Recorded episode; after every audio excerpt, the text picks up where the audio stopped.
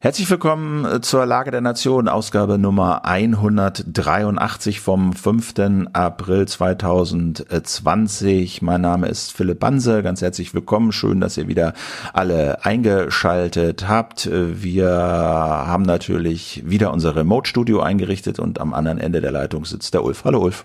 Ja, hallo, hier ist Ulf Burmeier, ebenfalls Co-Host bei der Lage der Nation. Ich begrüße euch ganz herzlich. Schön, dass ihr dabei seid. Und wir springen hinein in unsere Sitzungsvorbereitung. Ähm, die Themen dieser Woche. Natürlich steht Corona über allem. Corona ist wichtig, aber wir haben uns alle Mühe gegeben, diesmal auch ein paar andere Themen wenigstens für euch zu finden. Äh, das kam auch so als Kommentar äh, bei uns auf der Seite. Ähm, Corona hin oder her, macht auch noch mal ein paar andere schöne Dinge äh, oder besprecht auch heikle andere Fragen. Ähm, deswegen nochmal an dieser Stelle die Einladung. Das machen wir sehr gerne. Kommentiert doch bitte einfach eure Themenvorschläge, denn ähm, auch wir sind natürlich Teil der Medienlandschaft Medienlandschaft in Deutschland und die ist nun mal sehr Corona dominiert ähm, und es hilft uns total, ähm, wenn ihr noch ein paar andere Themen für uns habt äh, und uns die in den Kommentaren vorschlagt. Ja, Philipp, und dann ähm, vielleicht noch mal so ein ganz kleines bisschen Hausmitteilung. Äh, was bedeutet denn eigentlich Corona für die Lage der Nation? Ja, na gut. Also das ist natürlich auch für uns keine einfache Situation. Also wir haben schon auch äh, finanzielle Einbußen natürlich. Einerseits bricht der Werbemarkt so ein bisschen weg, das äh, werden viele gehört haben. Das spüren wir natürlich. Also wir haben ja diese vier Säulen, Spenden, Abos, äh, äh ein bisschen Werbung und eben die Lage live. Und auch da sieht's, glaube ich, nicht so aus, als könnten wir ernsthaft in diesem Jahr noch eine Lage live vor 1000 Quietsch-Leuten machen. Das kann ich mir nicht vorstellen, zumindest können wir davon nicht ausgehen und damit planen.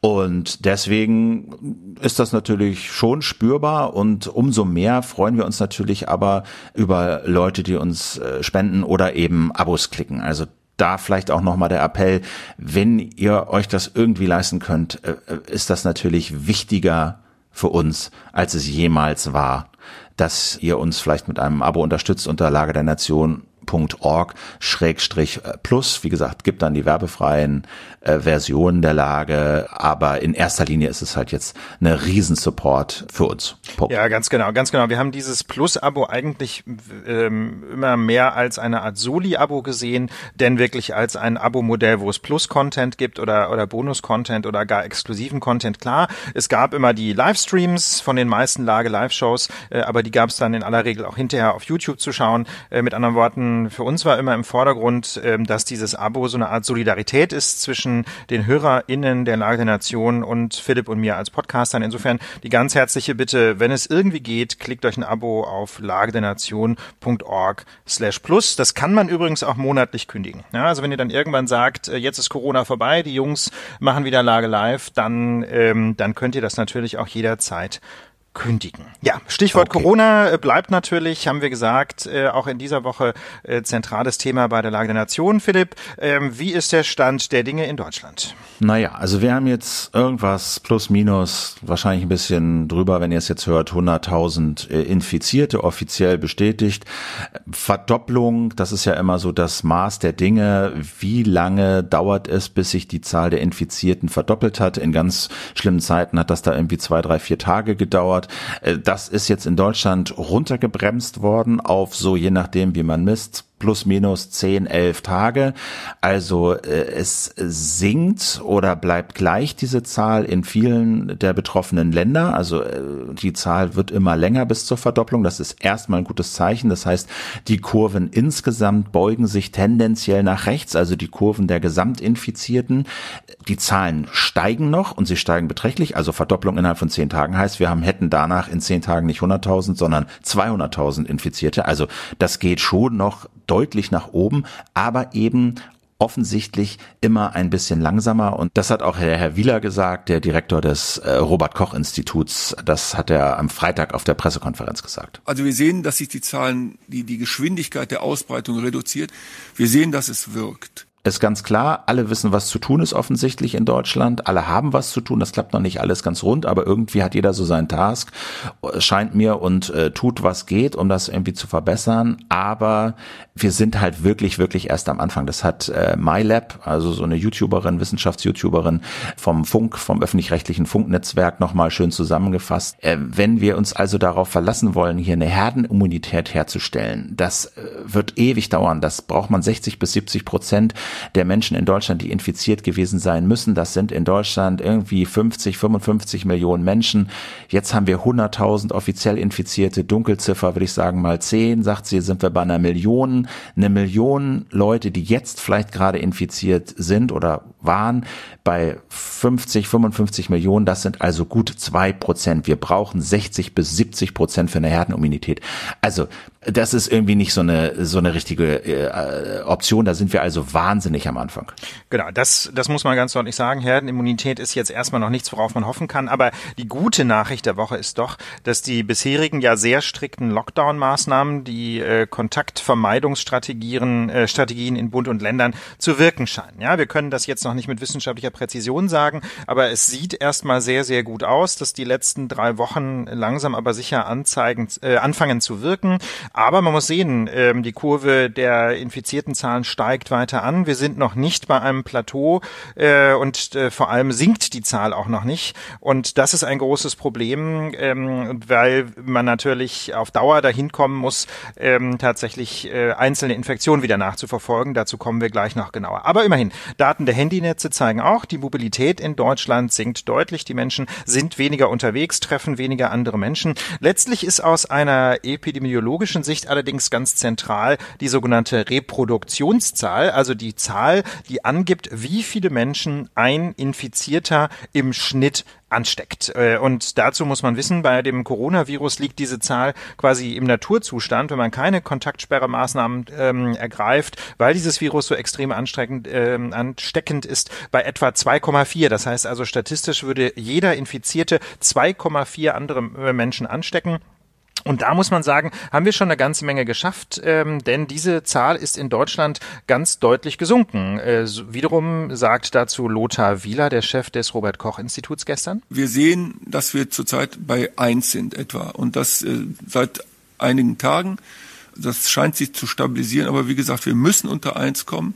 Darum hoffen wir, dass das in den nächsten Tagen auch gelingt. Also Wachstum stabilisiert sich, aber eins ist eben noch nicht genug. Denn eins bedeutet ja, im Schnitt steckt ein Infizierter eine weitere Person an. Das ist okay, weil es eben nach unten geht, aber es gibt ja äh, andere Szenarien, äh, die sagen, wir müssen deutlich drunter. Das hat Wieler ja auch gesagt. Dazu muss man kurz diese Terminologie klären. R0 ist, das hast du gesagt, diese Basisreproduktionszahl, also die Zahl, wie sich das Ding verbreitet ohne Maßnahmen. Und jetzt guckt man eigentlich auf diese Reproduktionsrate, die jetzt gemessen wird, also äh, mit Maßnahmen, mit Gegenmaßnahmen. Und das ist die Netto-Reproduktionszahl. Und da sagt die äh, Deutsche Gesellschaft für Epidemiologie, wenn wir diese nette Reproduktionszahl auf 1,1 haben, also ungefähr da, wo wir sie jetzt rund haben, dann könnten wir mit diesen 30, 40.000 Intensivbetten, die wir mittlerweile haben, auch auskommen. Aber das ist sehr grob und abhängig von ein paar anderen Sachen. Aber selbst wenn man von dieser optimistischen Sache ausgeht, dass wir mit einer Zahl von knapp über eins hinkommen würden, ohne das Krankensystem völlig zu kollabieren, müssten wir diesen Zustand ein bis zwei Jahre halten, bis das Virus weg ist. Wenn kein Impfstoff da ist. Wenn ein Impfstoff früher kommt, dann sieht die Welt ganz anders aus. Aber wenn der davon ist ja nicht auszugehen, dass der in diesem Jahr oder Anfang nächsten Jahres kommt. Wir müssen das ein, anderthalb, zwei Jahre durchhalten. Und das zeigt, dass nur diese Strategie, diese Kurve runterzudrücken, um das Gesundheitssystem nicht kollabieren zu lassen, das alleine reicht nicht aus, weil der Preis zu hoch ist. Genau, also das ist vielleicht nochmal ganz wichtig, das noch einmal in anderen Worten zu formulieren.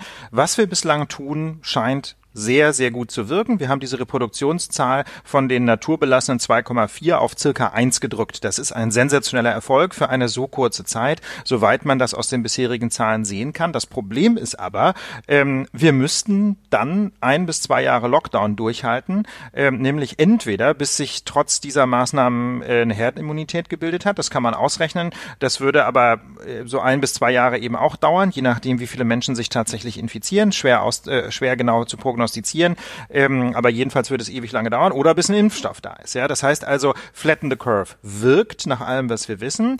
Aber es ist ökonomisch eine Katastrophe, einfach weil natürlich die Beeinträchtigungen der Wirtschaft und auch des Bildungssystems und der Kultur ähm, enorm hart sind. Das heißt also, wir brauchen irgendeinen Ausweg aus der gegenwärtigen Strategie. Die Strategie funktioniert, wir sind auf einem guten Weg, aber es muss irgendwie ein Exit-Szenario her und deswegen sagt zum Beispiel Lothar Wieler, ähm, R muss unter eins. wir müssen die Zahl der Infizierten noch weiter drücken und dann müssen wir irgendwann zurückkommen zu einer Strategie des sogenannten Containments, was bedeutet, bedeutet äh, Nachverfolgung der infizierten Personen und Isolierung der infizierten Personen und, äh, und von deren Kontaktpersonen, damit die Allgemeinheit möglichst schnell wieder zu einem quasi Normalzustand unserer Gesellschaft ähm, zurückkehren kann. Ne? Das heißt also, wenn man es wirklich schafft, äh, zunächst mal die Zahl der Infizierten so weit zu drücken, dass man so ein Containment, so eine Nachverfolgung hinbekommen kann, ja, so dass man also wirklich die Leute dann alle testen kann, isolieren kann, Kontakte nachverfolgen kann. Wenn man das alles schafft, dann kann man anfangen zu lockern, aber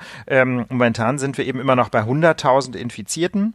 Und es wächst, ja, das darf man auch nicht vergessen. Die Zahl wächst noch. Wir müssen die über das Plateau rüber, dann die Zahl von 100 oder 200 oder 150.000 runterdrücken auf irgendeine Anzahl, die man administrativ äh, tracken, nachverfolgen, ja, vor, isolieren kann. Vor, Vorsicht, Philipp, das ist ein Missverständnis. Das ist ein Missverständnis. Äh, das ist, da muss man jetzt aufpassen. Wir haben, wir haben gesagt, R äh, gleich eins bedeutet, jeder Mensch steckt einen weiteren Menschen an. Das heißt, äh, zwar wächst die Zahl der der Infizierten, aber das ist die Zahl, die kumulierte Zahl der Infizierten, bei denen überhaupt schon eine Infektion festgestellt wurde. Die sind ja nicht alle parallel krank.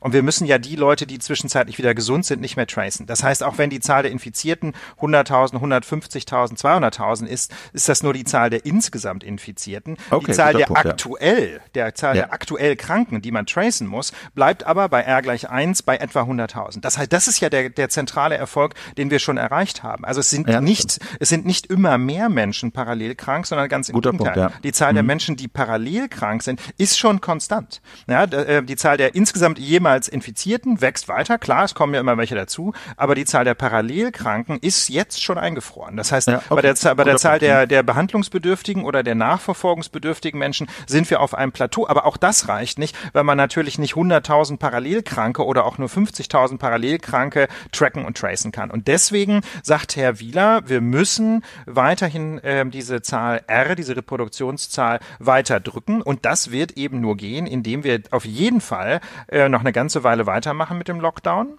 Ja, und ähm, auch danach, wenn wir den langsam lockern, ähm, ja, auf jeden Fall zum Beispiel auf, auf etwas verzichten wie auf große Menschenansammlungen, ja, also Fußballspiele mit Zuschauern, Konzerte, aber natürlich auch solche Shows wie die Lage live wird es auf absehbare Zeit nicht geben. Philipp, äh, du hattest gerade noch äh, einen wichtigen Punkt äh, hier im Pad, äh, nämlich ähm, eine Projektion ähm, wo wir eigentlich hin müssen, um die Zahl der Infizierten wieder zum Beispiel äh, wieder auf 1000 zu drücken, die man dann ja relativ gut handeln könnte. Genau, das hat MyLab in ihrem Video gemacht. Link findet ihr in den Show Notes. Hat einen dieser verschiedenen Kalkulationsmethoden benutzt und da hat sie halt äh, reingegeben, okay, wenn wir auf 1000 Infizierte runter wollen, dann müsste das sowas sein wie eine Reproduktionsrate von 0,5 und selbst dann nach diesem Kalkulator. Selbst dann bräuchten wir dafür 56 Tage, um von heute auf ungefähr 1000 Infizierte runterzukommen. Und 0,5, das ist wirklich, wie sie das nennt, Wuhan-Style Lockdown. Und selbst dann brauchen wir noch ein bis zwei Monate dafür. Also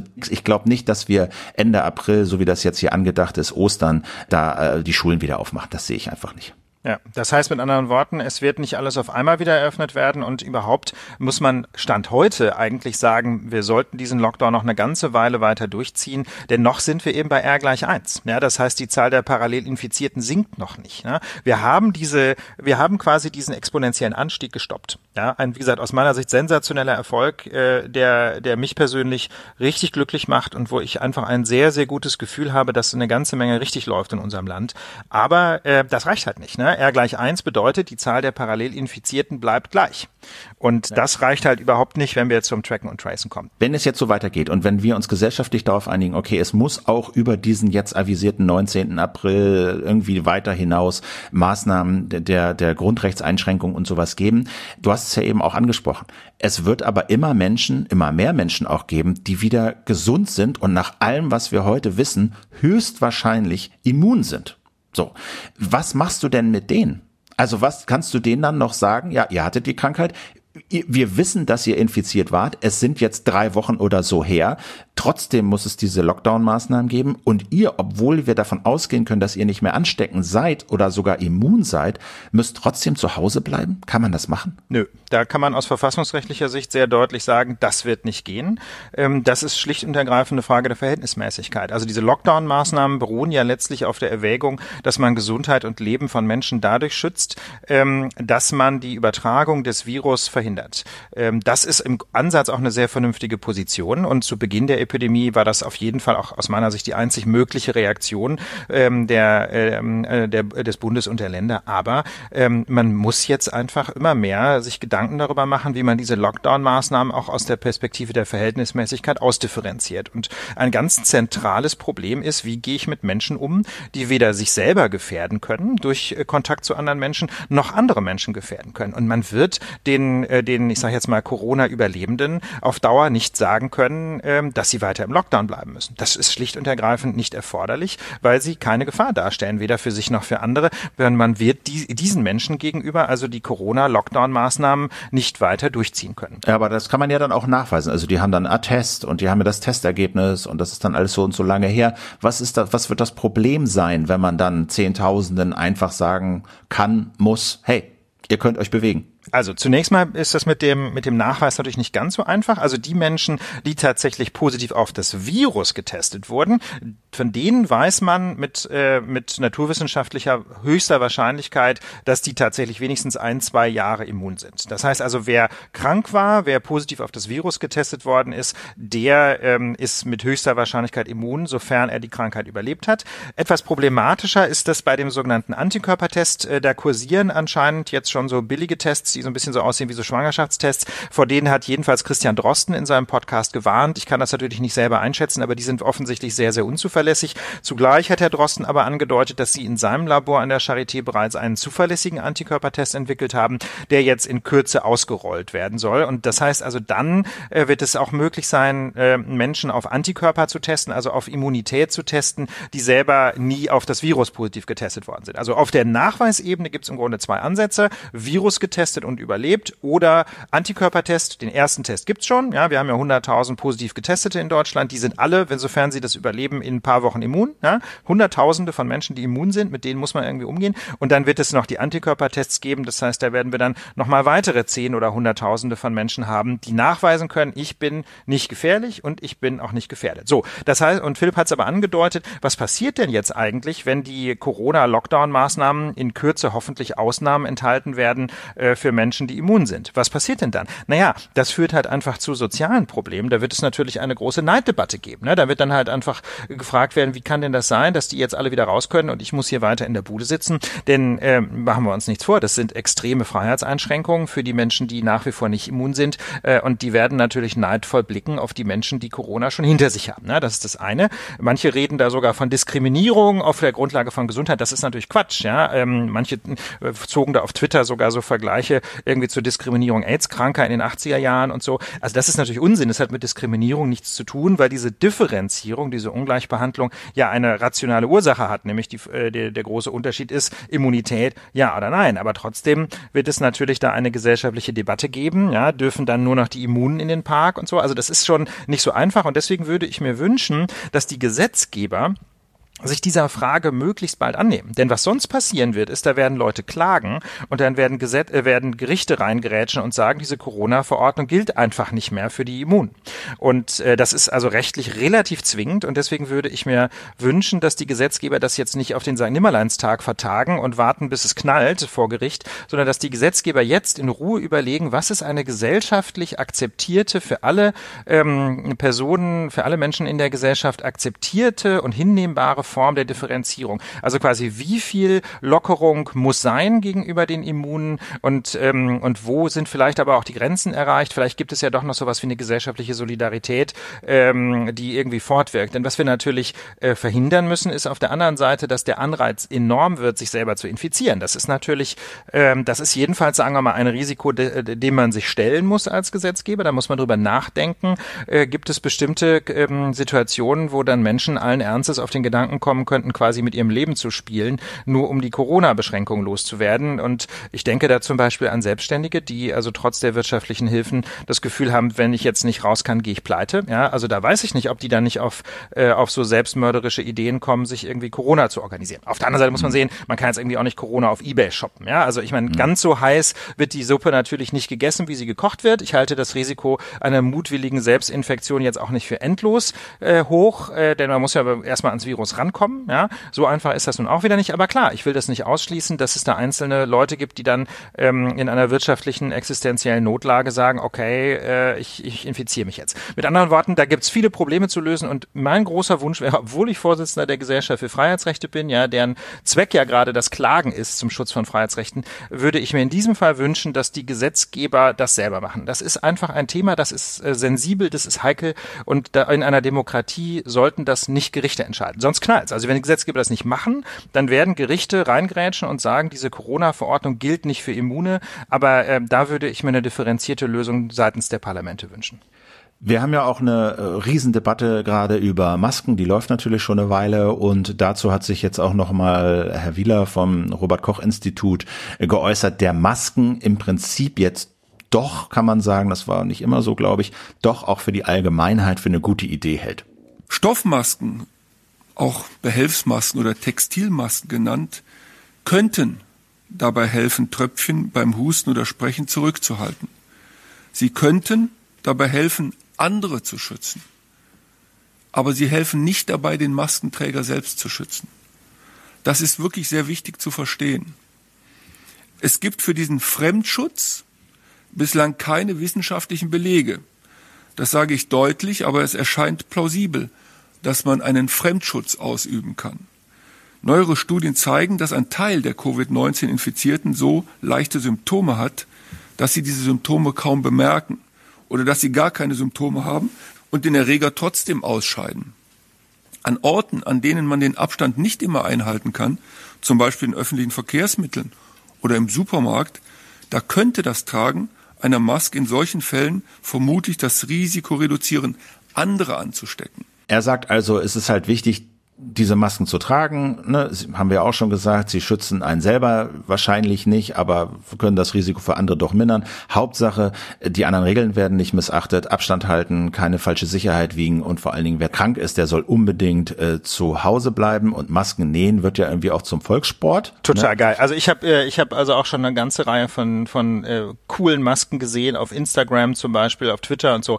Mir hat eine Freundin jetzt gerade angeboten, mir eine Maske zu nähen, die ist vermutlich während wir wir hier aufnehmen, ist die meine Maske quasi oder mein, meine Masken sind gerade in der Produktion, finde ich total nett. Äh, Philipp, und du sagst, ähm, da gibt's inzwischen auch die ersten Forschungen, welche Haushaltsmaterialien sich eigentlich gut eignen zum Maskenbauen. Ja, genau. Also so paar Cambridge-Forscher äh, haben sich da zusammengetan und das auch mal getestet und da kam halt raus, dass Staubsaugerbeutel und Geschirrhandtücher wirklich nach diesen normalen Mundgesichtsmasken äh, schon mit am wirkungsvollsten sind. Das Problem ist, äh, man kann halt unter ihnen sehr, sehr schwer atmen unter so einem Staubsaugerbeutel. Und äh, da haben sie dann also gesagt, äh, dass auch ein, auch ein Kissenbezug da unter Umständen äh, doch seine Dienste tun kann. Wie gesagt, medizinisch ist das alles nicht wirklich erwiesen, zumal für den Selbstschutz. Aber äh, um andere Leute zu schützen und so ein Signal zu setzen, ist das jetzt auch offizielle Linie? Kann man das und soll man das machen, weil eben diese wirklich medizinischen FFP2 und FFP3 Masken ob wir das jetzt mögen oder nicht, so knapp sind, dass sie halt wirklich für die vorbehalten werden müssen, die es wirklich brauchen, also Pfleger, Pflegerinnen, medizinisches Personal etc. rauf und runter. Das also dazu und genau, wir genau. hatten auch noch eine Idee mit den Lagebildern. Ja, ganz genau. Wir haben uns nämlich mal gedacht, wir würden einfach gerne noch so ein bisschen Werbung machen und unseren kleinen Beitrag dazu leisten, äh, dass das Tragen von Masken zur gesellschaftlichen Normalität wird. Denn man muss einfach sagen, in Südostasien ist das ja längst so, ne? obwohl das Tragen von Masken nach allem, was wir wissen, vor allem andere Menschen schützt vor der Infektion durch die Menschen, die die Maske tragen, ähm, ist es doch so, dass es da gesellschaftliche Normalität ist. Bei uns eben noch lange nicht. Und wir würden gerne dazu einen kleinen Beitrag leisten. Und deswegen, wenn ihr Lust habt, schickt uns doch eure Lageselfies. Ne? Normalerweise rufen wir ja auf zu Lagebildern, äh, schön privatsphärenfreundlich, wo wir, wo ihr das knipst, was ihr selber seht, wenn ihr die Lage hört. Aber ihr knipst euch normalerweise ja nicht selber. Ähm, aber in dieser Ausnahmesituation schickt uns, wenn ihr mögt, Lage-Selfies.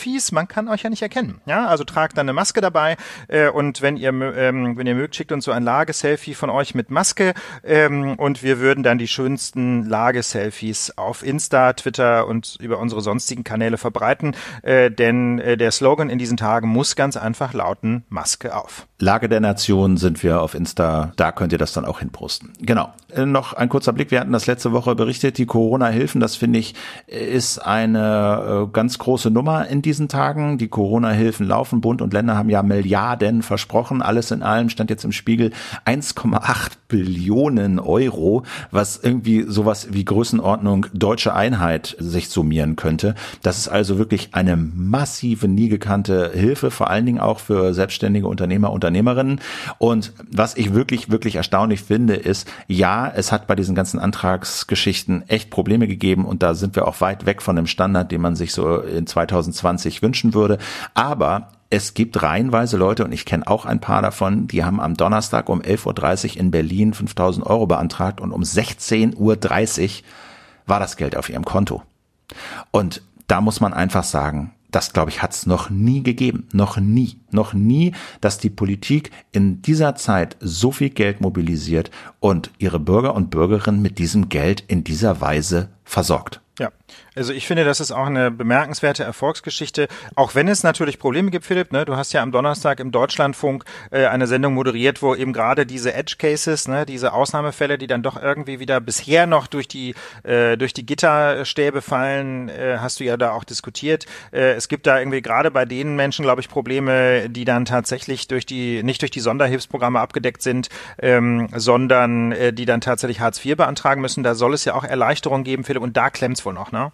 Äh, da klemmt's auf jeden Fall. Also Hartz IV-Zugang äh, soll ja erleichtert äh, werden, also dass das Vermögen nicht aufgebraucht werden muss und dass es bei den Wohnungen, bei der Miete und bei dem Wohnraum diese Prüfungen entfallen. Aber da haben sich da in der Sendung schon auch und auch an anderen Quellen die Berichte gehäuft, dass das alles andere als einfach oder einfach her geworden ist und häufig man sich da nach wie vor nackig machen muss. Außerdem gibt's immer auch Verwirrung darum, was eigentlich genau bezahlt werden kann. Also der Bund soll ja dann mit diesen 9.000 Euro oder 15.000 Euro vor allen Dingen Betriebskosten zahlen, also sowas wie Miete für ein Restaurant oder Gas für ein Restaurant oder so. Und die Länder sollten dann eigentlich eher einspringen für das, was wirklich Solo-Selbstständige auch so an unter, zum Unterhalt brauchen. Das haben aber nicht alle Länder gemacht und so. Und da herrscht große Verwirrung. Einige haben ja das, einige Länder wie Niedersachsen haben diese Landeszuschüsse ja auch schon wieder eingestellt, zahlen jetzt nur noch Team vom Bund aus. Also da gibt es ein sehr, sehr heterogenes Bild. Aber der Ratschlag in dieser Sendung von den Experten, die ich da hatte, war, wenn ihr euch nicht sicher seid, ob ihr legitimiert seid, für die Kosten, die ihr habt, diese Zuschüsse in Anspruch zu nehmen, schreibt es halt rein. Beantragt das, wenn ihr glaubt, ihr habt Anspruch, aber schreibt halt rein, für was ihr das ausgeben wollt und wo ihr das noch alles beantragt habt, dann wird euch da am Ende, glaube ich, keiner einen Strick draus drehen, auch wenn man dann nochmal Nachfragen ertragen muss. Aber das ist jetzt halt eine Ausnahmesituation. Ich würde sagen, unterm Strich ist das Ding bisher ein Erfolg, auch wenn es natürlich viele, äh, wie gesagt, Edge Cases gibt und Individuen und äh, Einzelschicksale Schicksale, die da irgendwie nicht so richtig reinpassen und durchs Raster fallen. Das ist so und da wird, glaube ich, auch dran gearbeitet, aber äh, da muss man Transparenz walten lassen und das Ding beantragen und dann, glaube ich, hoffe ich, wird einem da kein Strick draus gedreht. Ja, ähm, wir haben es gerade gesagt, bemerkenswerte, schnelle, bemerkenswert äh, durchgreifende Reaktion der Politik bislang auf die Corona-Krise. Aber äh, das setzt natürlich voraus, dass unsere politischen Institutionen überhaupt handlungsfähig bleiben. Äh, der Bundestag hat Corona-Hilfen beschlossen, der Bundesrat hat zugestimmt. Äh, auch das Quorum für die Ausnahme von der Schuldenbremse wurde erreicht. Das haben wir in der vergangenen Woche ausführlicher besprochen. Wir hatten dazu ja auch einen O-Ton von äh, Konstantin Kuhle von der FDP-Fraktion, der aber zugleich Streich darauf hingewiesen hat, dass es gar nicht so einfach war, dieses Quorum, also diese notwendige Zahl an Abgeordneten für die Ausnahme von der Schuldenbremse zu erreichen. Das ging also nur durch eine Zusammenarbeit von Regierung und Opposition. Und äh, da muss man ganz deutlich sagen, durch Corona wird das alles noch viel schlimmer werden, denn immer mehr Abgeordnete werden entweder selbst krank sein oder wegen Quarantänemaßnahmen zum Beispiel ähm, nicht in der Lage sein, äh, an einer Bundestagssitzung in Berlin teilzunehmen. Und daher gibt es jetzt eine immer engagierter geführte Diskussion, wie denn eigentlich der Bundestag arbeitsfähig bleiben kann angesichts von äh, Corona. Na, das Ziel genau. dabei ist, irgendwie Beschlüsse zu fassen, ohne dass viele nach Berlin reisen müssen. Genau, gerade jetzt haben wir ja auch gesehen, muss der Bundestag unter Umständen sehr schnell Maßnahmen ergreifen. Und da gibt's jetzt zwei Modelle, die diskutiert werden. Also das eine ist ein kleines Notparlament und das andere ist ein elektronisches Verfahren, damit eben nicht mehr alle Abgeordneten äh, nach Berlin reisen müssen. So, ne? Und das eine ist sozusagen dieses kleine Notparlament. Das gibt's glaube ich, jetzt schon das Modell für so Kriegszeiten, aber für ja. Pandemiezeiten ist das zumindest nicht vorgesehen. Was ist die Idee? Ja, die, die Idee dabei ist, dass es eine, also einen sogenannten Ausschuss gibt, ähm, der die Aufgaben des Bundestages wahrnehmen kann im Verteidigungsfall. Das heißt also einfach ein relativ kleines Gremium. Über die Zahl wird noch diskutiert. Ähm, und diese Mitglieder dieses kleineren Gremiums sollen dann äh, in der Lage sein, anstelle des Plenums des Bundestages zum Beispiel Gesetze zu beschließen. Ähm, das Problem dabei ist allerdings, dass sich natürlich die Leute, die in diesem Notparlament sitzen, dann immer noch treffen müssten. Und ähm, zugleich hat hatte, hätte das zur Folge, dass der Ausfall einiger weniger Menschen doch die Mehrheitsverhältnisse in diesem Notparlament enorm verschieben würden. Ja, das ist jetzt äh, zunächst mal dann kein Problem, wenn quasi äh, die Fraktionen sich übergreifend einig sind zwischen Opposition und äh, und äh, und Regierungskoalition, dass man selbstverständlich solche Krankheitsfälle eben nicht ausnutzt, ja, um irgendwelche Mehrheiten äh, zu nutzen, die es aber die es eben nur aufgrund von Krankheit gibt. Aber das setzt natürlich kooperatives Verhalten aller Fraktionen voraus. Und wir wissen ja, die drittgrößte größte Fraktion im Deutschen Bundestag, nämlich die sogenannte Alternative für Deutschland, äh, hat sich zur Aufgabe gemacht, äh, das Parlament möglichst zu dekonstruieren und dessen äh, Funktionsunfähigkeit zu demonstrieren. Das machen die zum Beispiel in Bremen jetzt gerade im Landesparlament, wenn da Sitzungen stattfinden, oder war es Hamburg, bin ich mir ganz sicher, wenn da Sitzungen stattfinden, die natürlich eigentlich so kurz wie möglich gehalten werden sollen, um die Ansteckungsgefahr zu minimieren, dann halten die also irgendwie ständig, ständig irgendwie kurze Redebeiträge. Also da hat die AfD systematisch versucht, diese Sitzung in die Länge zu ziehen. Und solche Aktionen sind natürlich äh, auch in äh, Berlin gegebenenfalls ähm, zu befürchten, ne? dass die halt in irgendeiner Art und Weise versuchen würden, da Obstruktionspolitik zu betreiben, um zu zeigen, dass das politische System in Deutschland kaputt ist, ja, was ja so ihre zentrale Botschaft ist. Und deswegen wird dieses Modell des Notparlaments, des Ausschusses äh, extrem kritisch gesehen. Und dann gibt's aber die zweite Möglichkeit, die wir natürlich jetzt auch alle aus dem Alltag kennen, und das sind elektronische Lösungen. Also virtuelle Sitzungen per Browser, Webcam, Beamer, whatever, wird ja jetzt in allen möglichen Gremien schon ausführlich genutzt. Jetzt ist natürlich der Bundestag nicht irgendeine Behörde, die sich da hin und wieder mal koordinieren muss, sondern eben der Bundestag. Das Problem ist, wäre denn sowas vom Grundgesetz erlaubt? Also äh, remote quasi die Abgeordneten irgendwie vor der Webcam mit Mikro und halten eine, eine Plenarsitzung ab. Ja, und da muss man sagen, das ist äh, wie so immer, wenn es äh, wenn's quasi um moderne Entwicklungen geht, äh, sehr, sehr schwierig. Ne? Selbstverständlich hatte niemand die digitale Teilnahme an einer Bundestagssitzung oder überhaupt eine ganz digitale Bundestagssitzung auf dem Zettel, als das Grundgesetz geschrieben wurde, 1948, 49 äh, und auch seither hat bei den verschiedenen Grundgesetzänderungen niemand an diese Möglichkeiten gedacht. Ähm, und dementsprechend ist der Text des Grundgesetzes vergleichsweise wenig aussagekräftig zu dieser Frage. Ähm, Artikel 39 20 des Grundgesetzes spricht immerhin vom Zusammentritt, ja, Zusammentreten. Das klingt schon sehr physisch. Das heißt also, es müssen sich auf jeden Fall Menschen treffen.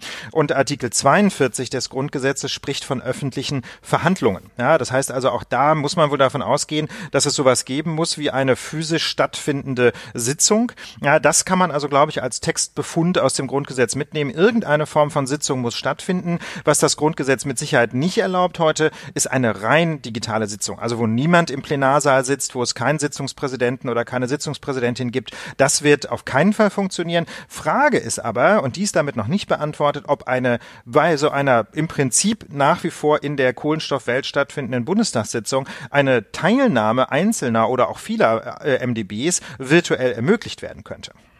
Ja, ja also dazu findet sich natürlich im Grundgesetz keine Regelung. Ja, wie auch, daran hat einfach keiner gedacht.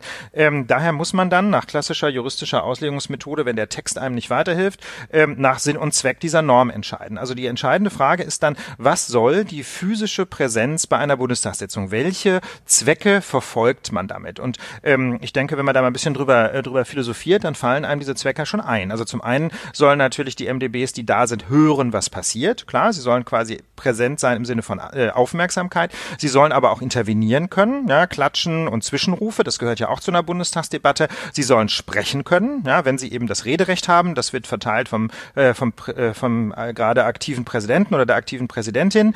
Ähm, Reden im Plenum müssen gehalten werden können und natürlich müssen Abstimmungen stattfinden. Und da gibt es im Bundestag ganz vereinfacht formuliert auch mehrere Formen. Da gibt es die formlosen Abstimmungen durch Handheben, wo man einfach so dem Augenschein nach sagt, naja, Regierung dafür, Opposition dagegen, Mehrheit Mehrheit ja. Ähm, aber dann gibt es natürlich auch noch etwas komplexere Formen, ähm, nämlich namentliche Abstimmungen oder gar geheime Abstimmungen. Und da ist so ein bisschen die Frage, lässt sich das inzwischen virtuell abbilden? Und ich weiß nicht, Philipp, wie würdest du das einschätzen? Kriegt man das hin, sowas virtuell abzubilden? Naja, also diese Funktionen, die du ja genannt hast, also von denen würde ich zumindest, also die vier, die du genannt hast, würde ich zumindest drei, würde ich sagen, kriegt man auf jeden Fall hin, wenn man das halt vernünftig organisiert. Hören ist kein Ding, würde ich sagen intervenieren, Zwischenrufe klatschen, das sollte auch möglich sein. Sprechen können, das haben wir jetzt alle in unendlichen Videokonferenzen geübt, das kriegt man irgendwie auch hin. Also Zwischenrufe kriegst du über einen Knopf und du brauchst natürlich eine strikte Moderation und so. Das kann man nicht einfach so anknipsen. Das sind ja irgendwie dann auch 700 Leute mindestens, die da irgendwie mitreden wollen. Also das, damit das nicht im Chaos endet und produktiv ist, da muss man sich schon was einfallen lassen, aber das scheint mir machbar zu sein. Das einzige ist, mit diesen Abstimmungen. Also das ist ja schon, ne, Online-Wahlen und so, das, das, das kennen wir alle, die Riesenproblematik. Wie soll man das machen, dass das wirklich nachweislich der oder die Abgeordnete ist, die da unverfälschbarerweise ihre Stimme abgibt? Ja, ganz genau. Das ist ähm, in der Tat äh, nicht ganz unheikel. Ähm, der Chaos Computer Club zum Beispiel ähm, ist aus äh, sehr, sehr guten Gründen, insbesondere gegenüber elektronischen Wahlsystemen und Wahlcomputern traditionell sehr, sehr skeptisch und zu meiner großen Freude hat auch das Bundesverfassungsgericht vor einigen Jahren gegenüber Wahlcomputern eine extreme Skepsis angemeldet ähm, und der zentrale Grund dafür neben äh, vielen anderen ist eben äh, der sogenannte Paper Trail. Also die Frage, kann man das Ergebnis einer solchen Wahl im Nachhinein nachverfolgen? Äh, Paper Trail auf gut Deutsch quasi der, ähm, äh, ähm das, äh, quasi eine, ein papierener Weg der Nachverfolgung, wie das Wahlergebnis zustande gekommen ist. Ne? Bei den normalen Papierwahlen ist das ganz einfach. Da gibt's große Haufen mit Stimmzetteln.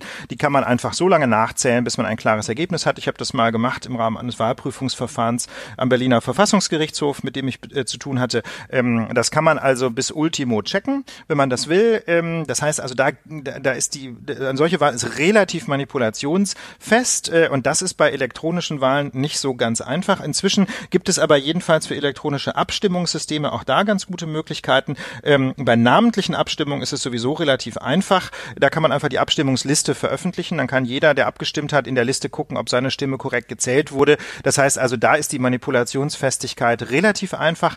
Ähm, problematischer sind schon geheime Wahlen, aber auch da gibt es Methoden. Also man kann zum Beispiel ähm, jedem abstimmenden Menschen ein sogenanntes Token, also einen, einen bestimmten Zahlencode, ähm, in einer anonymen Weise zum Beispiel per E-Mail schicken. Ja, man schickt diese E-Mails raus, dann darf die dann natürlich auf keiner Weise loggen. Also ich will nicht in Abrede stellen, dass das technisch auch anspruchsvoll ist. Ist aber möglich, den Menschen diese Tokens zuzustellen in anonymer Form und dann können sie und äh, ohne ihren Namen abzugeben ausschließlich unter Verwendung dieses Tokens abstimmen.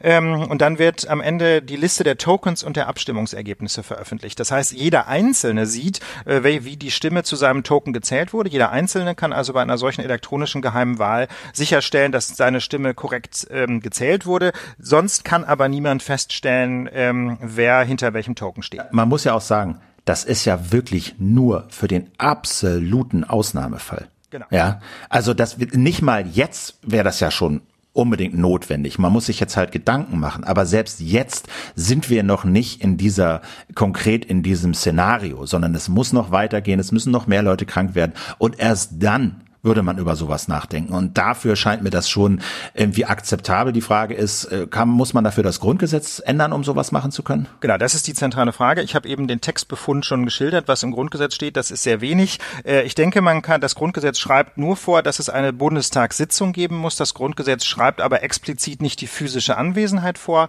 Äh, und deswegen hängt die Frage, ob man auch virtuell anwesend sein kann, virtuell teilnehmen kann, letztlich daran, ob man die oben genannten Funktionen der physischen Anwesenheit Anwesenheit technisch wirklich eins zu eins oder jedenfalls nahezu vollständig reproduzieren kann. Warum sage ich nahezu? Naja, also wenn jemand äh, einfach zum Beispiel völlig übernächtigt oder mit schwerer Grippe im Bundestag sitzt, dann ist seine, äh, seine Anwesenheit auch äh, in Teilen jedenfalls eingeschränkt. Und das ist quasi das Äquivalent einer kleinen Leitungsstörung bei einer virtuellen Teilnahme. Also ich, deswegen sage ich im Wesentlichen nachbauen mit technischen Mitteln. Und dann würde ich sagen, wäre das sogar schon durch eine Änderung der Geschäftsordnung möglich. Ne? Der Bundestag hat ja ein sehr weitgehendes Selbstorganisations Diskussionsrecht.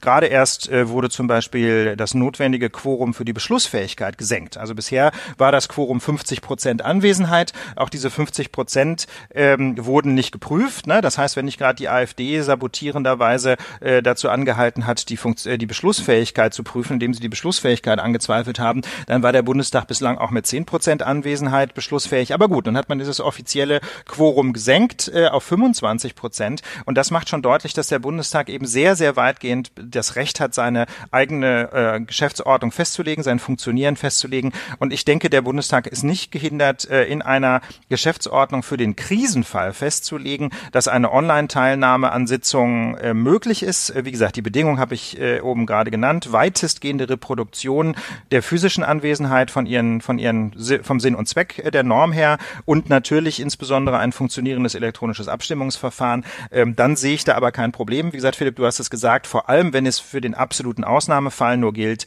Ähm, das heißt also, man könnte zum Beispiel sagen, wenn das Bundestagspräsidium einstimmig ähm, die Beschlussunfähigkeit aufgrund einer, einer äh, medizinischen Krisensituation feststellt ähm, oder ein oder meinetwegen zehn Prozent oder wie auch immer man diese, diese, diesen Beschluss dann genau ausgestalten will. Jedenfalls müsste es einen Beschluss geben. Wir haben jetzt hier eine Krise. Wir sind eigentlich nicht mehr beschlussfähig. Deswegen schalten wir jetzt um auf den Notbetrieb und erlauben virtuelle Präsenz im Bundestag. Ich halte das für möglich und ich würde dringend anregen, anregen, dass äh, die Bundestagsfraktionen sich da schnell zusammensetzen. So positiv wir momentan, denke ich, beide äh, die Performance unserer Regierung äh, bewerten, finde ich, gibt es doch eine einen wunden Punkt, den, wo, wo, wo ich auch nicht so richtig ganz verstehe, warum Angela Merkel da so zögerlich ist. Ähm, es geht um diese sogenannten Corona-Bonds. Also da haben jetzt wirklich aus allen Ecken äh, Leute das gefordert, Wirtschaftsforscher, Journalisten in Kommentaren, äh, die, ein paar Promis haben da in der Zeit und äh, in so einer französischen Zeitung, ich weiß gar nicht mehr welcher,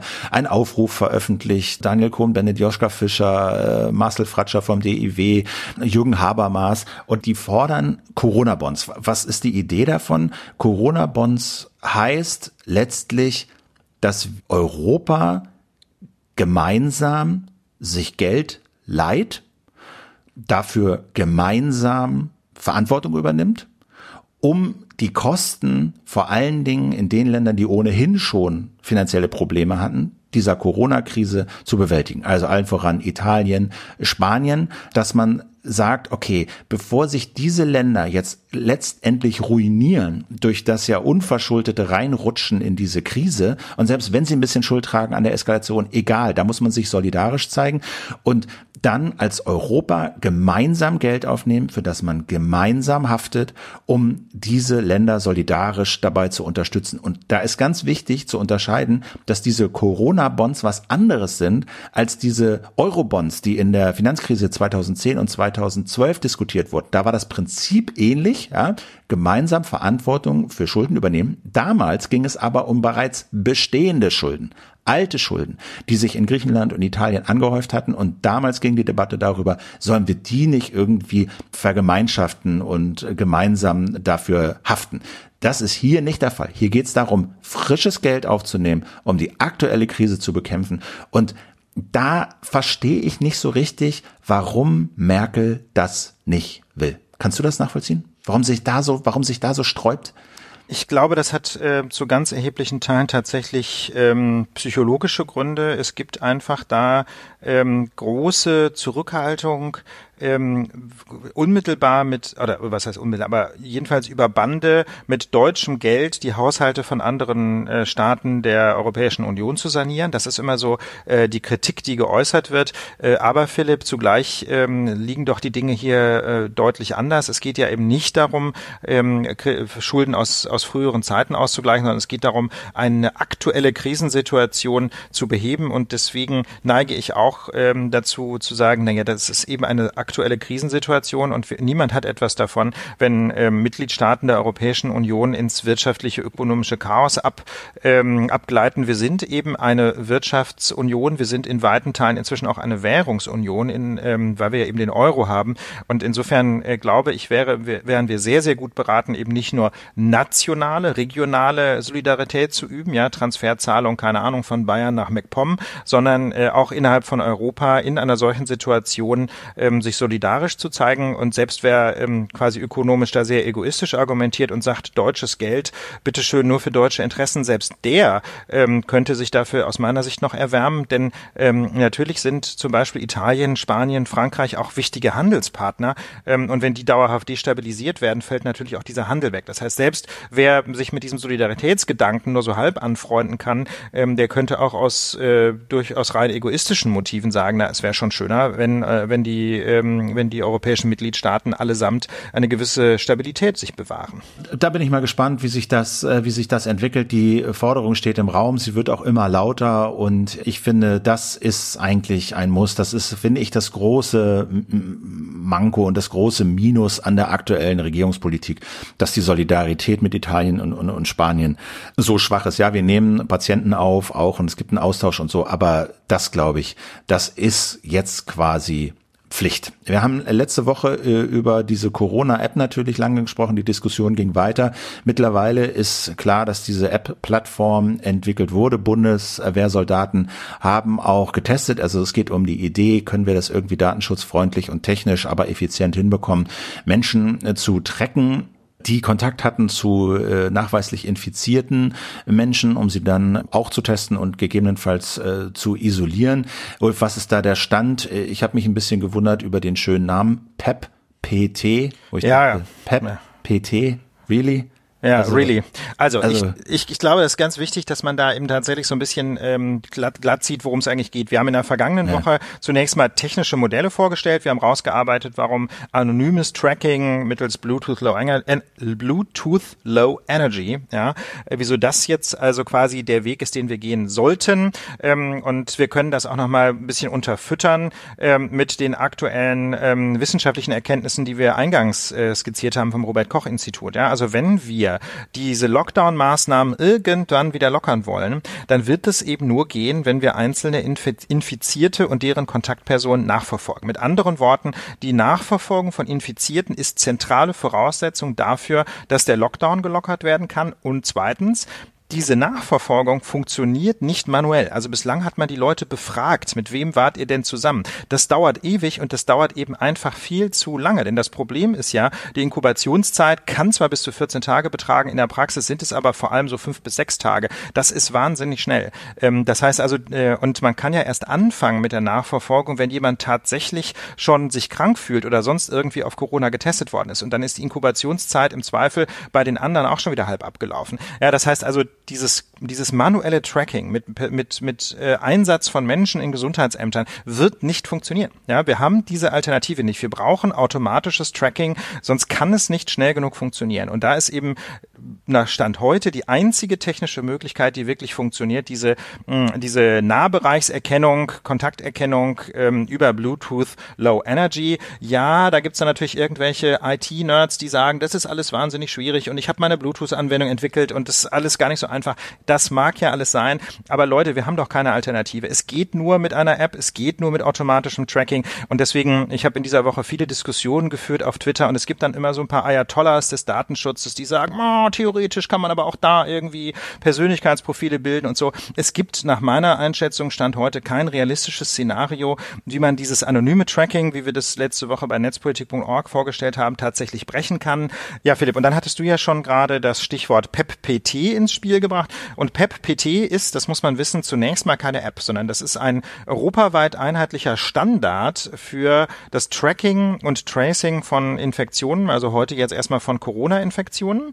Ähm, allerdings wird auf der Basis dieses Standards zurzeit auch schon eine App, eine Referenz-App implementiert, die dann äh, Open Source werden soll, sodass also quasi äh, nationale Apps dann auf der Grundlage dieser App gebaut werden können. Oder meinetwegen können auch zum Beispiel äh, Universitätskliniken eine Tracing-App rausbringen, denn der Witz ist, dass diese ganzen Apps untereinander ähm, so eine Art Roaming äh, einsetzen sollen. Das heißt also, wer mit einer dieser Apps trackt, der äh, kann sich mit äh, Leuten austauschen äh, und gegenseitig tracen, die äh, andere Apps auf der Grundlage desselben Standards gebaut haben. Das finde ich ehrlich gesagt total klasse, so eine europäische Initiative, die eben äh, zugleich privatsphärenfreundlich und, äh, und doch mit einem Roaming-Verfahren äh, versucht, äh, Corona, äh, Corona in die Knie zu zwingen. Finde ich super. Äh, da laufen übrigens jetzt auch gerade schon für diese Referenz-App, ähm, diese Beispiel-App, erste Tests in der Berliner Kaserne. Ja, da kriegen also hunderte von Soldaten äh, ein Handy in die Tasche gesteckt und müssen dann bestimmte definierte Plätze einnehmen und dann ähm, und auf diese Art und Weise kalibriert man die App. Das heißt also, ähm, das scheint auch technisch ganz gut schon zu funktionieren. Und wie weit sind wir da weg? Ähm? Es wird immer gesagt, von äh, um Ostern rum soll da was kommen. Also ich bin ja bei IT-Projekten aus eigener Erfahrung immer so ein bisschen skeptisch, aber ich rechne damit, dass da jedenfalls relativ bald in ein, zwei, drei Wochen irgendwann die jedenfalls mal die Referenzimplementierung kommt und dann ist so ein bisschen die Frage, wann dann die nationalen Umsetzungs-Apps kommen. Aber ich glaube, wir werden da noch im April was sehen und dann ist halt einfach wichtig, dass alle mitziehen. Äh, Kritik gibt's ja auch, ne? Also so nach dem Motto, Bluetooth kann das gar nicht. Also die Idee ist, dass äh, ja nicht per GPS erst die Location gespeichert wird, sondern die Handys, auf denen die App installiert ist, wirklich nur per Bluetooth messen, a, welche anderen Handys mit dieser App sind in der Gegend und b, wie ist da die Laufzeit beziehungsweise die, die Stärke des Bluetooth-Signal, um die Entfernung irgendwie abzuschätzen. Da sagen einige, das geht nicht. Ja, also natürlich ist das eine technische Herausforderung, ähm, aber ich verstehe ehrlich gesagt nicht, wieso man da jetzt so mosert. Wir haben ja gar keine Alternative. Wir müssen irgendwie automatisiert äh, tracken und tracen. Es kann sein, dass das am Anfang nicht hundertprozentig funktioniert, aber dann muss man eben den Algorithmus nachtrainieren, ja, der also aus den Bluetooth-Feldstärkenmessungen dann Wahrscheinlichkeiten einer Infektion ableitet. Dann muss man vielleicht irgendwann den Schwellenwert anpassen. Wird man jetzt ab 30 Prozent Wahrscheinlichkeit gewarnt? Wird man ab 50 Prozent Wahrscheinlichkeit gewarnt? Ähm, aber ich finde, das, das sind doch alles irgendwie lösbare Probleme und ich verstehe die Leute nicht, die deswegen jetzt auf Twitter die große Welle machen und erzählen, das wird alles nicht funktionieren. Äh, das ist, das ist irgendwie so völlig sinnlos und völlig unpolitisches Denken. Ja, natürlich ist das vom Engineering her jetzt nicht banal. Ja, aber das ist, dafür gibt's doch Programmierer, Techniker, ähm, die äh, an diesen Problemen arbeiten und ich finde, das ist sowas von destruktiv, da jetzt rumzumeckern. Man sollte sich halt einfach überlegen, wie man das ans Laufen kriegt. Äh, man kann sich äh, und äh, und dafür Werbung machen, dass möglichst viele Leute mitmachen. Denn das ist die entscheidende Frage: Machen genügend Leute mit? Sonst bleiben wir alle im Lockdown. Ja, die kriegen natürlich alle kalte Füße, wenn Leute sagen, ja, ja, das ist eine schöne Idee und das heißt zwar, die Privatsphäre wird geschützt, aber wird sie de facto gar nicht. Ja, und das ist halt noch ganz noch gefährlicheres Denken, denn da wird also ähm, wiederum häufig auch auf Twitter äh, ohne Blick auf die Fakten Unsicherheit geschürt. Ne? Ich meine, wir haben es jetzt schon mehrfach gesagt, wir brauchen das automatische Contact Tracing. Wenn das nicht klappt, können wir den Lockdown nicht lockern. Und dann kann man sich schon mal die Frage stellen, was ist problematischer? Anonymes Tracking von Kontakten per Handy-App, wo die Daten auf den Handys bleiben und nur zum Zwecke der Benachrichtigung an einen zentralen Server gespielt werden. Ja, ist das wirklich so viel schlimmer, als wenn Menschen eingesperrt bleiben, de facto in ihren Wohnungen und nur mal einmal zum Einkaufen raus können. Ich meine, natürlich, ich bin auch immer sehr dafür, so wenig Daten wie irgendwie möglich zu erheben. Ja, deswegen habe ich ja in dem Netzpolitik-Artikel auch gesagt, natürlich darf da jetzt nicht Name, Anschrift, Telefonnummer erhoben werden dieser App, sondern einfach gar nichts an personenbezogenen Daten. Aber wenn man das so privatsphärenfreundlich ausgestaltet, glaube ich, dann sind doch die Eingriffe hier wesentlich weniger gravierend als die Eingriffe dadurch, dass wir halt alle zu Hause bleiben müssen. Ich, ich, mir fehlt Twitter langsam aber sicher das Verständnis für die Datenschutz-Ayatollahs und ich glaube, die sollten wirklich mal in den Spiegel gucken, ob sie nicht einfach jetzt auch auf dem Trip sind, irgendwie Datenschutz als Supergrundrecht. Ne? Das werfen wir völlig zu Recht äh, immer äh, den, den Innenministern dieser Welt vor, die da sagen, Sicherheit sei ein Supergrundrecht. Das ist Bullshit. Äh, kein Grundrecht sticht automatisch alle anderen, äh, außer vielleicht der Menschenwürde, aber ähm, auch Datenschutz kann man eben nicht absolut setzen. Und eine so anonym arbeitende App ist aus meiner Sicht ein minimaler Eingriff, zumal es ja um eine freiwillige App geht. Ja, das muss man auch immer sagen. Es geht ja nicht darum, dass wir jetzt irgendwie eine Zwangs-App von, von Jens Spahn auf dem Handy haben, sondern es geht darum, dass wir Menschen ähm, bewegen wollen und müssen, freiwillig bei diesem Tracing mitzumachen, damit wir alle möglichst viel Bewegungsfreiheit gewinnen. Die Forderung ist dann natürlich, okay, wenn wir dieses Vertrauen herstellen wollen, dann muss das, was da gebaut wird, nachvollziehbar, auditierbar sein. Also äh, quasi die Software muss durchleuchtet werden können, ob sie die Versprechen, die gemacht werden, auch tatsächlich in der realen Welt einhält. Also sprich Open Source zum Beispiel und Auditierung zu machen dieses Projekts. Ist das geplant? Das ist der Plan, genau. Also diese, diese konkrete Initiative PEPPT baut eben eine Referenz-App, die dann Open Source werden soll. Der, ähm, allerdings sagen sie, das machen sie erst, wenn sie sie fertig entwickelt haben. Begründung von einem der, der Projektleiter äh, ist, wir wollen keine Banana-Software, ja, äh, die beim Kunden reift, ja, wie Bananen eben, sondern wir wollen eine Software veröffentlichen, eine Referenzimplementierung, die wirklich fertig ist, was bedeutet, die auch durchgemessen ist. Ne? Deswegen laufen da ja gerade diese, diese Kalibrierungstests äh, mit, mit den Bundeswehrsoldaten, um einfach sicher zu gehen, dass die App auch wirklich funktioniert. Wir haben noch ein bisschen was nachzuliefern zu dieser Triage-Diskussion von letzter Woche, also diese ja wirklich sehr, sehr schwierige Situation, in die viele Ärzte, Ärztinnen kommen könnten. Ressourcen reichen nicht aus, also Intensivbett oder mit Beatmung. Es gibt mehr Patienten, Patientinnen, äh, als Ressourcen da sind und man muss sich jetzt entscheiden, wen beatmen wir denn jetzt? Also die Intensivbetten sind in Deutschland enorm aufgestockt worden, also von, als es losging, so 25.000 vielleicht auf jetzt 40.000, also fast verdoppelt und das geht, glaube ich, auch noch weiter. Lothar Wieler vom Robert Koch Institut hat äh, auf die Frage aber geantwortet, wird das reichen? Nach wie vor kann ich nicht sicher sein, dass die Kapazitäten reichen. Ich persönlich habe die Einschätzung, dass sie nicht reichen werden.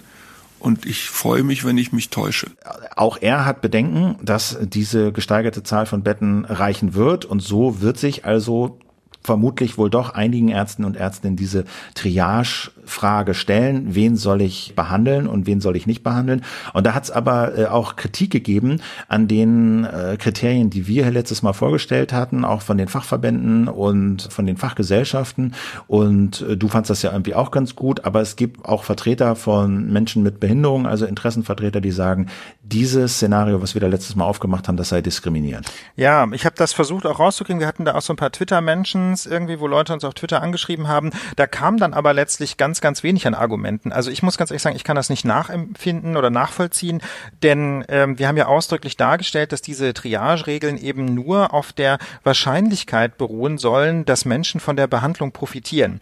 Ja, das hat also zunächst mal mit Behinderung nichts zu tun. Ob jemand blind ist, gehörlos ähm, oder meinetwegen gehbehindert, ja, das ändert ja nichts daran, ob er von der Behandlung äh, mehr oder weniger profitiert als andere Menschen auf dieser Intensivstation. Das heißt also, diese Triage-Regeln verdienen eben gerade dem Zweck, nicht diskriminierend zu sein.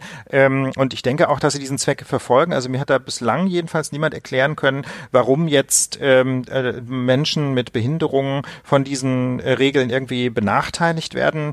Ähm, also ich habe so ein bisschen das Gefühl, da sind vor allem ganz viele Ängste im Spiel. Wenn es da tatsächlich berechtigte Ängste gibt, freuen wir uns, die noch zu erfahren. Aber bislang habe ich, kann ich das nicht sehen. Ich würde äh, sogar andersrum argumentieren. Ein formal formalisiertes Triageverfahren, wie wir das in der vergangenen Folge im Detail dargestellt haben, das dient eben gerade dem Zweck, dass nicht aus dem Bauch heraus Entscheidungen getroffen werden und da machen wir uns mal nichts vor. Ja, unter Stress und aus dem Bauch heraus werden im Zweifel die schlechtesten Entscheidungen getroffen, möglicherweise dann auch tatsächlich mal diskriminierende Entscheidungen, ne? dass jemand den Eindruck hat, hm, na jemand, also ich will das jetzt Gott sei Dank äh, oder ich will das jetzt selbstverständlich niemandem in den Mund legen oder äh, oder will nicht unterstellen, dass man so entscheidet, aber ich will nicht ausschließen, dass man dann eben doch möglicherweise irgendwie diskriminierende Entscheidungen trifft, wenn die aus dem Bauch heraus getroffen werden. Deswegen so eine Systematisierung und Schematisierung wie die wie durch diese Triage-Regeln scheint mir sogar eher äh, Diskriminierung entgegenzuwirken. Ja, also ja. Ähm, wie gesagt, aber wir sind da natürlich weiterhin offen für konstruktive Kritik, wenn mir jemand ein konkretes Szenario unterbreitet, wo die Triage-Regeln äh, diskriminierend sind, dann äh, her damit, äh, schauen wir uns an und äh, liefern das dann gerne nach, äh, idealerweise auch mit Verbesserungsvorschlag. Wir hatten angekündigt, dass wir uns diese Folge nicht nur um Corona kümmern, sondern auch mal gucken, was da sonst noch so passiert. Und da haben sich im Kern jetzt noch zwei Themen aufgedrängt. Das eine ist natürlich die Situation der AfD. Da war es ja so, äh, dass, äh, das hatten wir auch unter den Tisch fallen lassen, da war es ja so, dass der AfD-Vorstand den äh, sogenannten Flügel um den thüringischen Landesvorsitzenden Björn Höcke und den Brandenburger Parteichef Andreas Kablitz zur Auflösung aufgefordert hat, einstimmig. Und das war natürlich vor dem Hintergrund, dass das Bundesamt für Verfassungsschutz diesen Flügel, diese informelle Vereinigung innerhalb der AfD als rechtsextremistisch eingestuft hat und damit eben zur Beobachtung eingestuft hat. Und Höcke und Kablitz zumindest sah es erstmal so aus, haben sich diesem Vorstandsvotum gebeugt und eine ja, Vereinigung, die es so formell gar nicht gibt, irgendwie dann aufgelöst. Zumindest haben sie das gesagt. Aber der thüringische Landesverfassungsschutz, der hat schon gesagt, naja, so eine Auflösung des Flügels sei szenetypisches Verhalten, um der Beobachtung durch die Behörden zu entgehen. Also selbst diese Auflösung nach diesem Vorstandsbeschluss, die war schon fraglich. Dann kam aber jetzt letzte Woche Jörg Meuthen, einer der Parteivorsitzenden der AfD, bei Tichys Einblick, so einem äh, Kampfblatt, hat sich im Interview gezeigt und gesagt und gefordert, der Flügel solle doch eine eigene Partei gründen. Das seien unvereinbare Strömungen in der Partei, äh, ne, die Haltung verschwinde nicht mit einem Vorstandsbeschluss, wo er ja recht hat, aber trotzdem ist es natürlich ein interessanter Move gewesen von einem Parteivorsitzenden äh, zu hören und vorzuschlagen, dass äh, sich seine Partei doch bitte aufspalten soll. Und äh, Meuthen hat das so verkauft, dass er sagt, na, der Flügel kostet halt massiv Wählerstimmen im bürgerlichen Lager, zugleich behinderten, verhinderten die Ansichten des bürgerlich-konservativen konservativen Teils der AfD, wie Meuthen das nannte, zu denen er sich auch zählt, noch bessere Ergebnisse beim Wählermilieu der Extremen. Also hat er vorgeschlagen, AfD soll sich abspalten. Und eine AfD ohne Flügel würde der, der, Union massenhaft Wähler abjagen und ein selbstständiger Flügel könnte Bodo Ramelow irgendwie Konkurrenz machen. So eine Zwangsgemeinschaft, wie er das nannte, der permanent programmatischen Zerrissenheit, das könne die AfD nicht hinnehmen. Und so hat er halt eine Spaltung vorgeschlagen. Das fand ich schon mal interessant. Mittlerweile muss man sagen, hat er das als Fehler erkannt. Natürlich auch, weil ihm eine riesen Ablehnungsfront entgegengeschlagen ist. Also alle Funktionäre, die da irgendwas zu sagen haben in der AfD, haben gesagt, das geht nicht, uns enttäuschen, das können wir nicht machen und, und, und. Ich glaube, ich weiß nicht, wie du das siehst, aber Meuthen, wie gesagt, hat sich jetzt entschuldigt, oder entschuldigt, aber er hat zumindest gesagt, das sei ein Fehler und er hätte das deutlicher machen müssen, dass das nur ein Button, ein Debattenbeitrag gewesen sei. Aber ich glaube, es war klar, dass das die Partei nicht hinnehmen kann, dass die sich quasi in so eine Westpartei und eine Ostpartei, im Osten ist der Flügel ja quasi die AfD, aufteilt, dass sie das nicht machen und dass das aus Sicht der AfD, aus Perspektive der AfD natürlich auch katastrophal wäre und total tödlich, das zu machen, so rein politikstrategisch.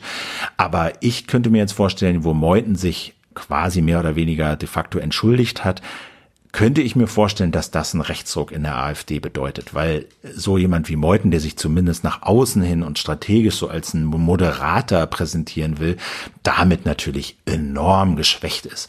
Und, und der Flügel, ob er sich nun nominell auflöst oder nicht, aber ja die Leute nicht ausgeschlossen werden aus der AfD, dass das eine eindeutige Stärkung für diese, für diese extremen Kräfte in der AfD bedeuten wird. Was denkst du? Also ich würde zunächst mal einen Schritt zurücktreten. Ähm, du bist ja schon mitten in der Analyse. Ich würde zunächst mal anmerken, dass es ja extrem merkwürdig ist, dass ähm, jemand einen solchen sehr weitgehenden, sehr fundamentalen Vorstoß macht, ganz offensichtlich ohne sich irgendwie abzustimmen. Also das klingt mir nach einem extrem unprofessionellen Kommunikationsstil. Ähm, normalerweise würde man sowas ja mit anderen Spitzen der Partei vorher abstimmen. Also ich finde das einfach irritierend, dass Meuthen das ganz offensichtlich unabgestimmt mal so raus rausgehauen hat, ähm, das wäre extrem unprofessionell. Und da frage ich mich dann wieder, ähm, ist das nicht möglicherweise ähm, eben einfach wieder eine dieser ganz bewussten AfD-Provokationen? Ne? Es wirkt zunächst mal wie total unprofessionell, aber so ganz, so. so ganz kann ich das nicht glauben. Ja, ich kann das einfach nicht so ganz glauben. Ähm, dass, äh, dass er unabgesprochen sowas äh, raushaut und sich dann dafür so kritisieren lässt. Ich würde eher denken, dass er da äh, eine bewusste Provokation versucht hat äh, und das natürlich nicht ohne Sinn und Verstand. Also irgendein Kalkül wird er damit verfolgen. Möglicherweise ist es im Grunde ein über Bande gespielter Aufruf zu mehr Einheit in der Partei, ja, indem man halt einfach mal die Abspaltung äh, in den Raum stellt äh, und dann schaut, ähm, dass das eben ganz offensichtlich gefährlich wäre ähm, und äh, auf diese Art und Weise dann äh, mehr Menschen dazu bringt, sich für eine Einheit der Partei einzusetzen. Wäre denkbar. Aber klar, wir haben natürlich jetzt auch keine Insiderkenntnisse. Ähm, ich bin ehrlich gesagt auch gespaltener, Philipp, als du, ähm, was äh, die Prognose angeht, wenn eine AfD-Spaltung tatsächlich käme. Ja, ich kann mir nämlich durchaus vorstellen, dass beide Hälften, die dann noch überblieben, äh, jedenfalls in den meisten Ländern durchaus noch fünf Prozent erreichen würden. Also eine, ähm, ich sage jetzt mal, eine, eine nicht mehr völkisch-national rassistische AfD, sondern zum Beispiel eine nur ähm, quasi nationalkonservative AfD äh, ohne rassistische Untertöne, ja, also die wäre ja quasi so am rechten Rand der Union irgendwo angesiedelt, ja, so oder knapp rechts der Union angesiedelt. Ähm, da bin ich mir gar nicht so sicher, ob die nicht immerhin fünf Prozent Wählerpotenzial hätte. Ja, und die könnte möglicherweise versprengte Erzkonservative wieder anziehen, die von der Union enttäuscht sind, ja, und ihrem, sagen wir mal, äh, liberal-konservativen Kurs, wie Angela Merkel ihn gefahren ist. Und auf der anderen Seite bin ich mir auch relativ sicher, das zeigen ja auch alle Umfragen, dass es einen Bodensatz von fünf bis zehn Prozent in Deutschland Deutschland gibt, und zwar ja übrigens über Jahrzehnte konstant, der eben harte ähm, faschistische Ideologie verfolgt. Ne? Das heißt also, ich sehe eigentlich durchaus für beide ähm, Teile der AfD jedenfalls fünf Prozent Wählerpotenzial und insofern bin ich mir gar nicht so sicher, ob die AfD nicht unter dem Strich sogar profitieren könnte von einer solchen Aufspaltung.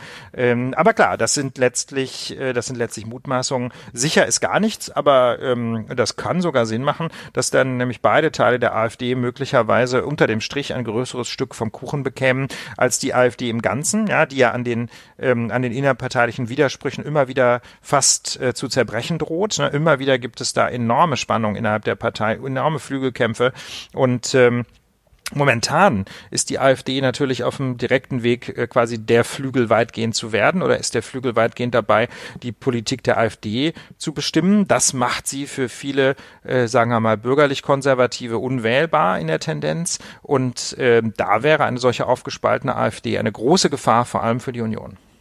Mhm. Also das mag sein, was was was dieses was diese Strategie angeht, das mal in den Raum zu werfen, um zu gucken, äh, nicht um zu gucken, sondern um die Partei zu ein.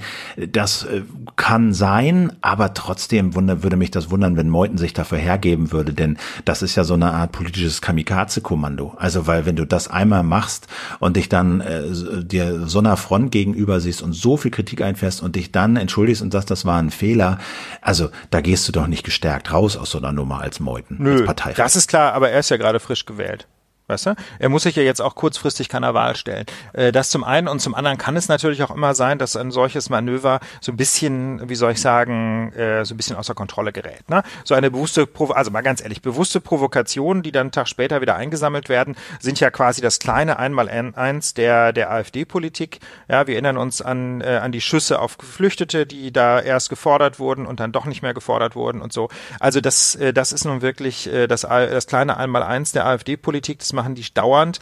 Ähm, ich halte es nicht für unwahrscheinlich, dass Meuthen sich äh, wegen einer Provokation abgestimmt hat, ähm, um die Partei durchaus wieder zu einen und dann aber die Reaktionen so ein bisschen hochgekocht sind. Aber wie gesagt, Philipp, hm. das bleibt alles Spekulation. Ja, die, Spekulation eigen, die, die, die, wie gesagt, die eigentliche Botschaft des Ganzen ist, glaube ich, ähm, dass die AfD äh, weiterhin gefährlich bleibt, insbesondere für die Union weiter eine echte Bedrohung darstellt und die Falle, in die die Union immer wieder zu tappen droht, ist, glaube ich, dass man glaubt, der AfD mit ihren eigenen Mitteln Konkurrenz machen zu können. Ne? Das hat Horst Seehofer vor zwei, drei Jahren mal, ich glaube, es war im Sommer 2018, versucht mit dieser Diskussion um die Zurückweisung an der Grenze, wo er ja über Wochen hinweg die Koalition in Berlin massiv belastet hat ähm, mit diesen Diskussionen und dann aber an den Wahlergebnissen in Bayern gesehen hat, dass diese Strategie überhaupt nicht funktioniert. Ähm, aber natürlich hält die AfD auf diese Weise immer wieder den Druck aufrecht und es gibt immer wieder Menschen in der Union, die dann darauf reinfallen und quasi AfD-Rhetorik mit ganz bisschen Puderzucker kopieren. Ähm, das ist, glaube ich, die zentrale Gefahr, ne? der Effekt, den die AfD auf die Union auswirkt.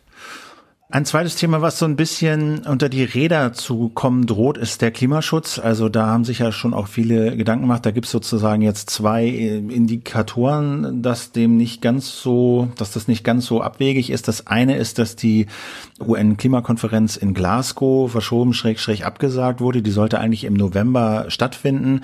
Und ähm, das war eigentlich so die Konferenz, wo jetzt nochmal Tacheles geredet werden sollte, um diese Klimaziele, die wir alle in Paris unterschrieben haben, äh, ja, zu beschwören und nachzusteuern und nachzujustieren. Jetzt ist das Ding erstmal verschoben worden. Also auf der einen Seite natürlich klar, ich meine, kannst du nicht machen, da sind 30, 40.000 Leute, die kannst du wahrscheinlich nicht online irgendwie einfach so organisieren, schon gar nicht solche Verhandlungen, wie sie da auch immer stattfinden. Trotzdem ist es natürlich ein Riesenrückschlag, glaube ich. Also da hätten viele Sachen vorangetrieben werden sollen. Auch auf dem Weg dahin gibt es ja normalerweise immer viele Konferenzen, wo Sachen vorangetrieben werden, äh, Beschlüsse gefasst werden und vorbereitet werden. Und dass das Ding jetzt abgesagt wurde oder erstmal verschoben wurde, das ist schon auf globaler Ebene, glaube ich, echt ein Problem, auch wenn man dazu jetzt erstmal so eine Alternative nicht sehen nicht zu sehen vermag.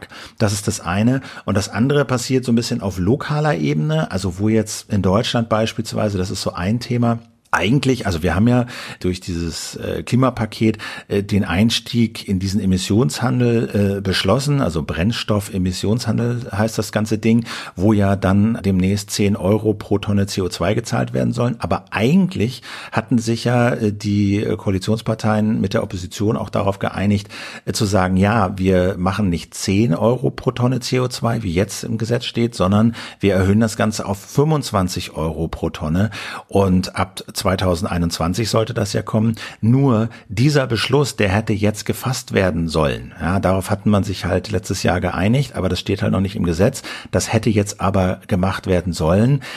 Dieser Beschluss ist jetzt aber von diesen sogenannten Vorhabendokumentationen, die die Bundesregierung immer veröffentlicht, da taucht das Thema nicht mehr auf und es melden sich halt sehr, sehr viele Industrieverbände, die jetzt sagen, das sollte man verschieben. Also man, einige fordern sogar, man sollte diesen ganzen Emissionshandel nicht 2021 starten, sondern erstmal warten mit dem Argument, naja, durch äh, Corona haben wir jetzt solche CO2-Einsparungen und so ein Gewinn fürs Klima, dass wir unsere also Deutschland, unsere Klimaziele 2020 wahrscheinlich erreichen werden. Und deswegen müssen wir jetzt nicht sofort einen Preis aufs CO2 erheben. Da, das kommt auch aus der FDP-Bundestagsfraktion, äh, werden solche Beschlüsse gefasst. Und da habe ich so ein bisschen Sorge, dass das äh, tatsächlich im Schatten von Corona unter die Räder gerät. Ja, das, das äh, könnte ich mir auch vorstellen, ne, dass man jetzt quasi die, ähm, die doch sehr abgelenkte öffentliche Aufmerksamkeit ausnutzt, ja, und dann unter dem Radar zu fliegen hofft, ähm, bei dem, bei dem Versuch eben da wieder ähm, laissez-faire äh, Platz greifen zu lassen im Bereich Klimaschutz. Und ich finde das insbesondere deswegen auch so gefährlich, weil es doch jetzt darum gehen muss, die richtigen Anreize zu setzen für das Ende der Krise. Also, jetzt werden wir momentan einfach eine Rezession erleben. Die Hintergründe haben wir in den vergangenen Folgen, glaube ich, ganz gut erörtert. Aber irgendwann geht es auch mal wieder aufwärts. Irgendwann wird wieder investiert, werden wieder Arbeitsplätze geschaffen. Und der Punkt ist doch, diese Arbeitsplätze müssten dann natürlich möglichst CO2-neutral geschaffen werden. Das heißt, es geht darum, trotz der Krise jetzt die richtigen Anreize zu setzen, damit dann der Aufschwung nicht wieder zu einer CO2-Schweinerei wird. Äh, und insofern ähm, wäre das aus meiner Sicht makroökonomisch eine Katastrophe, da jetzt nicht die richtigen Anreize zu setzen. Ja, ja gut, ich meine, es ist aus, aus Sicht der Industrieverbände natürlich nachvollziehbar, dass sie da jetzt die Chance sehen, kommende Belastung äh, wegzuargumentieren mit der mit dem Argument, naja, uns hat's eh schwer getroffen und wir müssen da aus der Krise wieder raus und wenn jetzt CO2 auch noch teurer wird und der Strom teurer wird und so, ähm, das können wir uns nicht leisten. Aber ich würde sagen, dem darf die Politik nicht nachgeben und ich hoffe, hoffe, hoffe, dass das nicht jetzt so mir nichts, dir nichts, heimlich still und leise durchs Rost fällt. Aber da muss man jetzt mal gucken, wie gesagt, die Indizien sehen nicht so wunderbar aus aus.